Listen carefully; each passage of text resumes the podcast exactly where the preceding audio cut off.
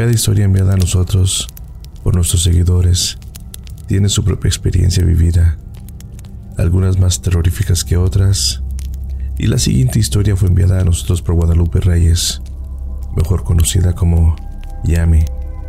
Esto le sucedió en el municipio de Vicente Guerrero.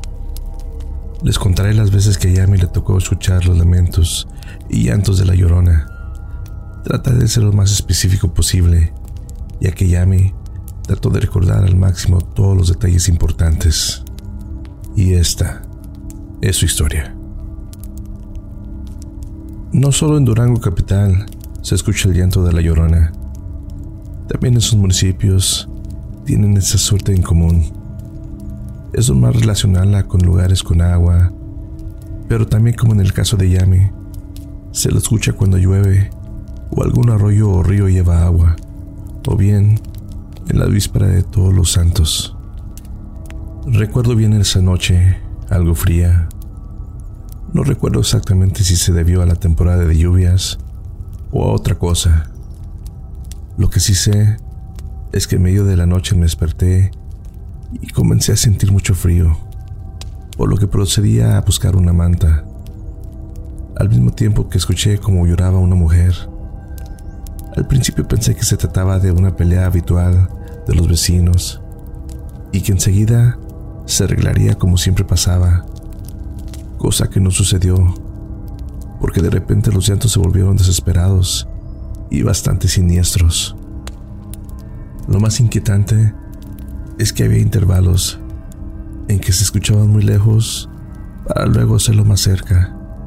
Cabe mencionar, en todo momento me sentí observado y que si me descuidaba, algo malo pasaría. También recuerdo que empecé a rezar como pude, esperando y rogando que se terminaran los horribles lamentos. Honestamente, no sé cuánto tiempo duró Tal vez pasaron algunos segundos, minutos, incluso horas, no lo sé. Pero lo que sí sé es que en la primera oportunidad que tuve, salí de mi cama para buscar refugio en la cama de mis padres, a quienes les conté lo que había pasado. Es obvio, al principio no me creyeron, dijeron que tal vez lo había soñado, pero no fue así. Los vecinos que trabajaban de noche y que llegaban a su casa después de salir de su turno nocturno. Dijeron haber visto a la mujer flotando y deambulando por el fraccionamiento, que no era la primera vez que sucedía. Esta fue la primera vez que yo lo escuché. La segunda ocasión comenzó de manera similar, algunos sollozos, para después pasar a los gritos histéricos. En esta ocasión cometí el error de dejar abierto el balcón, ya que de manera silenciosa y con mucha cautela tuve que cerrar las puertas del balcón, pues pensé que si las mantenía abiertas, se metería aquella mujer terrorífica. No sé qué lógica pueda tener eso. Digo, es un espíritu y obviamente puede traspasar las paredes y ventanas. Afortunadamente en esta ocasión el llanto de la llorona duró poco. Bueno, eso creo. La verdad, no puse atención en el tiempo. Solo me escondí bajo las cubijas de mi cama. La tercera vez se acercaba el Día de los Muertos. En esa ocasión, comenzó como un sueño, bastante vivido. No sé si es el término correcto, pero, en fin, durante el sueño era de noche, pero había cierta claridad ya que recuerdo ir caminando, pero para mi sorpresa a lo lejos podía distinguir la silueta de una mujer vestida de negro y con el cabello largo, quien comenzó a emitir los horribles lamentos. Asustado, corrí hacia el lado opuesto y al voltear para ver si ya la había dejado atrás, cuál fue mi asombro. La mujer de negro ya me había alcanzado el susto fue demasiado que me desperté justo cuando la misma mujer lloraba desesperada. Eran más o menos como las 3.15 de la madrugada.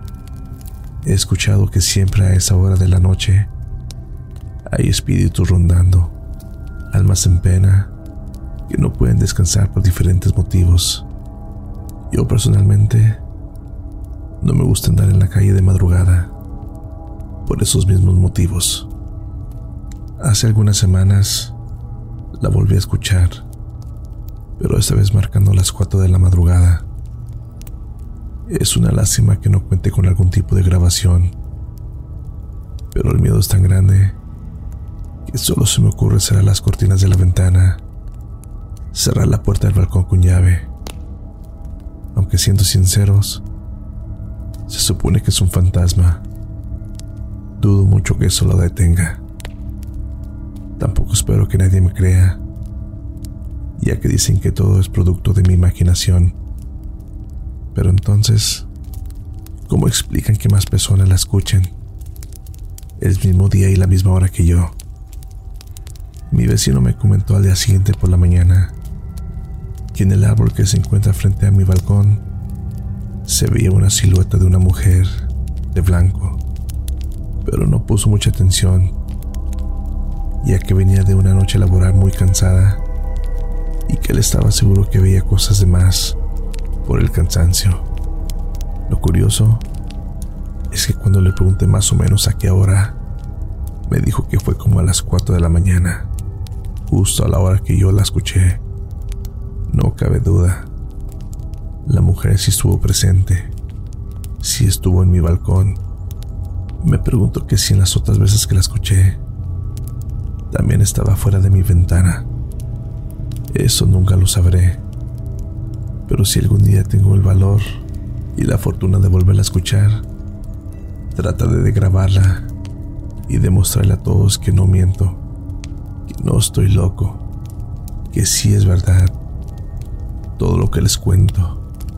Y también, ojalá pueda demostrarle a todos lo que me pasó fuera del Panteón del Pueblo. Pero esa historia se las contaré en otra ocasión.